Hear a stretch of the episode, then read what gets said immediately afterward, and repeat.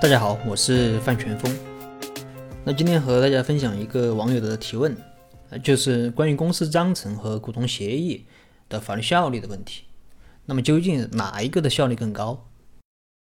那么我们首先来看一下两者有什么不同之处。那公司章程是我们在呃创办公司时，呃登记部门要求全体股东签署的一份叫啊某某公司章程的文件。那我们可以使用登记部门的章程范本，也可以自己设计。那公司章程是关于公司组织和行为的自治规则，是公司的宪法。设立公司是必须有公司章程的。那股东协议啊，是股东之间签署的呃合同啊，不是公司的必备文件啊。当然，章程本质上也是一种契约，但这个涉及到比较复杂的呃法律问题，那我们这里就不去展开了。那这里啊，大家只需要知道，章程是设立公司的必备文件，而股东协议不是。第二点是，呃，这两者约束的对象上是有一定区别的。那公司章程的约束对象有三类，第一个是股东，那章程不仅约束，呃，公司创立时签署公司章程的股东，对于成立之后，呃，新加入的股东也具有约束力。第二个是。董事、监事、高级管理人员，那董事、监事、高级管理人员啊，虽然不是公司章程的制定者，但必须按照公司章程的规定履职，享受权利并承担义务。第三个是公司对公司的约束力啊，主要表现在，比如说公司的经营范围啊、对外投资啊、担保等方面的约束。那股东协议的约束对象只有签署股东协议的人。啊，显然，公司章程的约束对象是比股东协议要更宽泛的。那第三是这两者的这个修改程序。呃，公司章程，那对于有限责任公司来说，修改章程必须要经过代表三分之二以上表决权的股东通过。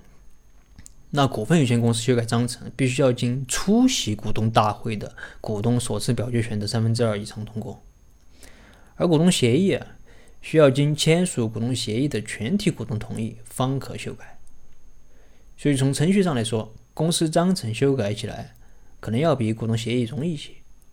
当然，这个说法，呃，可能也不是特别准确，因为章程是需要到登记部门备案的，而各地这个登记机关对自己对这个制定义章程的尺度是不同的，那有的要宽松一些，有的要严格一些，所以有些时候即便修改了。也无法到登记部门备案，那不备案就没有公示效力。那另外，如果这个股东协议并不是全体股东签的，而是个别股东之间签的，那么只需要个别股东同意就可以修改。反正就是你这个股东协议哪些人签的，要修改就要哪些人同意。那么说了区别，呃，究竟哪个效率高呢？那前面已经谈到了这个，呃，章程和呃股东协议的。这个约束对象是不同的，所以我们这里啊只讨论，呃哪个对于股东的效力高。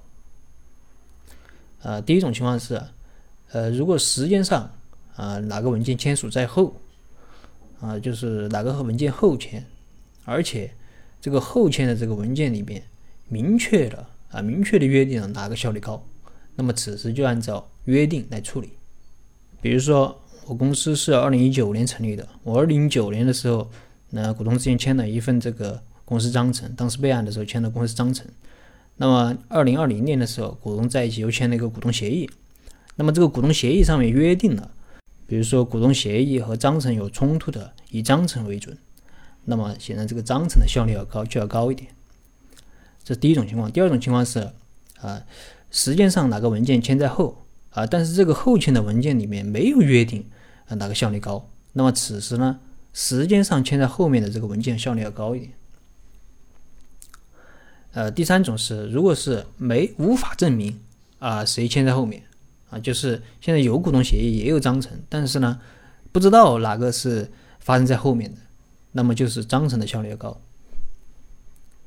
其实从其实从两者的对比来看啊，从效率上来说，章程肯定是更好的选择。呃，但股东协议也确实有它的优势啊，它的优势就是更加灵活方便，因为它不需要开股东会或者股东大会，同时他也不需要到登记部门去去进行备案。那股东之间想怎么约定就怎么约定，只要不违法违规就行了。但章程不同啊，除了按照法定法律规定和章程约定的程序召开股东会之外，啊，还要到登记部门去备案啊，所以肯定不如这个呃股东协议灵活。那么以上就是这一期的内容。